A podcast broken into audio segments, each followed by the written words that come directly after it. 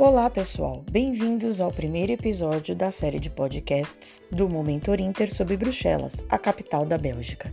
Eu sou Ellen Demuro, representante do Visit Brussels, órgão oficial de turismo de Bruxelas, e vim falar sobre essa cidade tão surpreendente. Bruxelas é a capital da Bélgica, que fica localizada a noroeste do continente europeu, fazendo fronteira com países como Holanda, França e Alemanha, ou, poeticamente falando, ela está no coração da Europa um dos fatores determinantes para que sua capital fosse escolhida como sede da União Europeia. Bruxelas, além de representar os 28 países da União Europeia, abriga mais de 183 nacionalidades, tornando-se assim um caldeirão de culturas. É uma cidade cosmopolita e, ao mesmo tempo, uma das capitais mais verdes da Europa. Com essa mistura de povos e culturas, Bruxelas não poderia ser mais amistosa e receptiva aos seus visitantes. Para entender um pouco sobre a região, a Bélgica é dividida em norte e sul.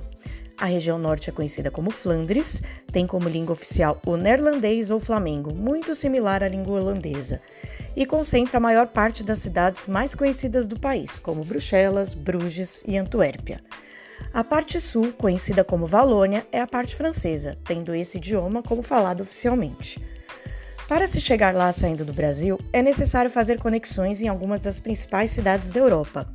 O aeroporto de Bruxelas tem voos e conexões para mais de 120 países, com grande oferta de voos diários saindo principalmente de outras capitais da Europa.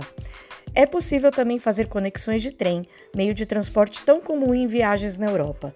Como exemplo, Bruxelas-Paris de trem a apenas uma hora e meia de distância e a menos de duas horas de Londres e Amsterdã.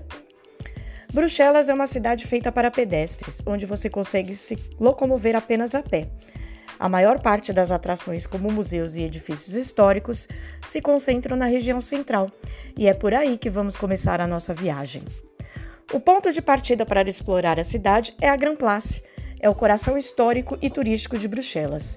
Ela é tombada pelo patrimônio da Unesco e considerada uma das praças mais bonitas do mundo. Lá dá para visitar a prefeitura e sua imponente torre estilo gótico, de 96 metros de altura, que pode ser vista de diversos pontos da cidade. Todos os outros prédios que compõem a Grand Place são repletos de histórias e curiosidades. Vale muito a pena fazer um tour que conte um pouco da história, identifique as esculturas, números e outras referências em suas fachadas. Ou, se preferir, pode até mesmo fazer um passeio em uma carruagem.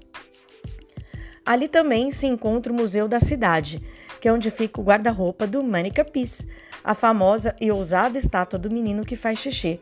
Aliás, esse símbolo da cidade reflete um pouco do senso de humor tão típico belga.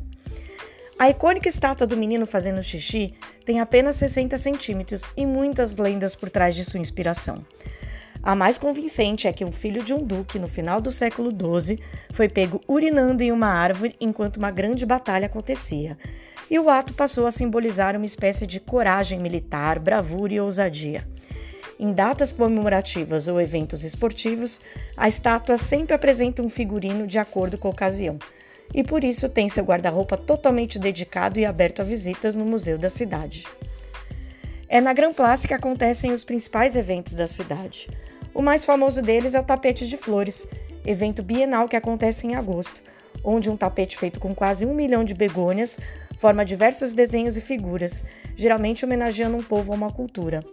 Outro importante evento é o Omegang, em julho, onde você é transportado à Idade Média, com muito folclore, magia e entretenimento. São mais de 1.400 artistas, como atores, grupos, cavalos, teatro de fantoches, gigantes e bandeiras, recriando a procissão de 1549 em homenagem a Carlos V. O desfile passa também por outros pontos da cidade, onde você encontrará a recriação de vilas medievais, torneios, banquetes e muito mais. Do final de novembro a começo de janeiro, a Gran Place e arredores é toda tomada pela iluminação mágica de Natal. Carrosséis, roda gigante, pista de gelo, além de dezenas de barracas com iguarias e opções de presentes do mundo todo. No entorno da Gran Place você encontra as galerias San Huber, uma das principais galerias comerciais da Europa dividida em três alas cobertas: a Galeria da Rainha, a do Rei e a dos Príncipes. Além da arquitetura deslumbrante, é lá onde você encontra uma grande quantidade de lojas luxuosas, diversas opções de restaurantes e as principais lojas de chocolate de Bruxelas. Ainda pela região central você encontra o Mont de Art, Monte das Artes, com um centro cultural e um lindo jardim, que oferece uma das melhores vistas do pôr do sol. Além do mais, a Catedral de Notre-Dame do Sablon, que fica na região central, e o mercado de antiguidades, que acontece todos os dias próximo à catedral. Vizinho ao Mont você encontra o Parque de Bruxelas e o Palácio Real de Bruxelas. A sua fachada é de encher os olhos e você pode visitar seu interior durante as férias de verão do rei, entre julho e setembro. Ao lado do palácio encontra-se o Museu Belleville, que conta a história do país e dá acesso a galerias subterrâneas do antigo palácio do século XVIII, ainda preservadas depois de um incêndio. Pelo centro, você também encontra o Quarteirão Europeu, onde fica a sede da União Europeia. O parlamento está aberto todos os dias e sua entrada é gratuita. Você poderá conferir de maneira dinâmica em visita audioguiada como as decisões são tomadas, além de conhecer outras instalações do complexo, como o Museu Casa da História da Europa, com coleções e artefatos mais significativos da história da Europa, principalmente das Primeira e Segunda Guerras e Guerra Fria, além da Estação Europa, onde geralmente se inicia a visita pelo quarteirão europeu. A 10 minutos do metrô da região central, você encontra a atração mais visitada de Bruxelas, o Atomium, considerado hoje o símbolo de Bruxelas e da Bélgica.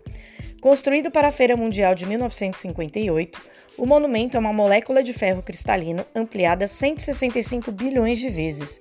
Você pode entrar e visitar seus tubos e esferas, que também conta com exposição permanente, além de oferecer vistas espetaculares de Bruxelas e seus arredores. Ao lado do Atomium, o Parque Mini Europe. É o único parque onde você pode fazer um tour pela Europa em poucas horas.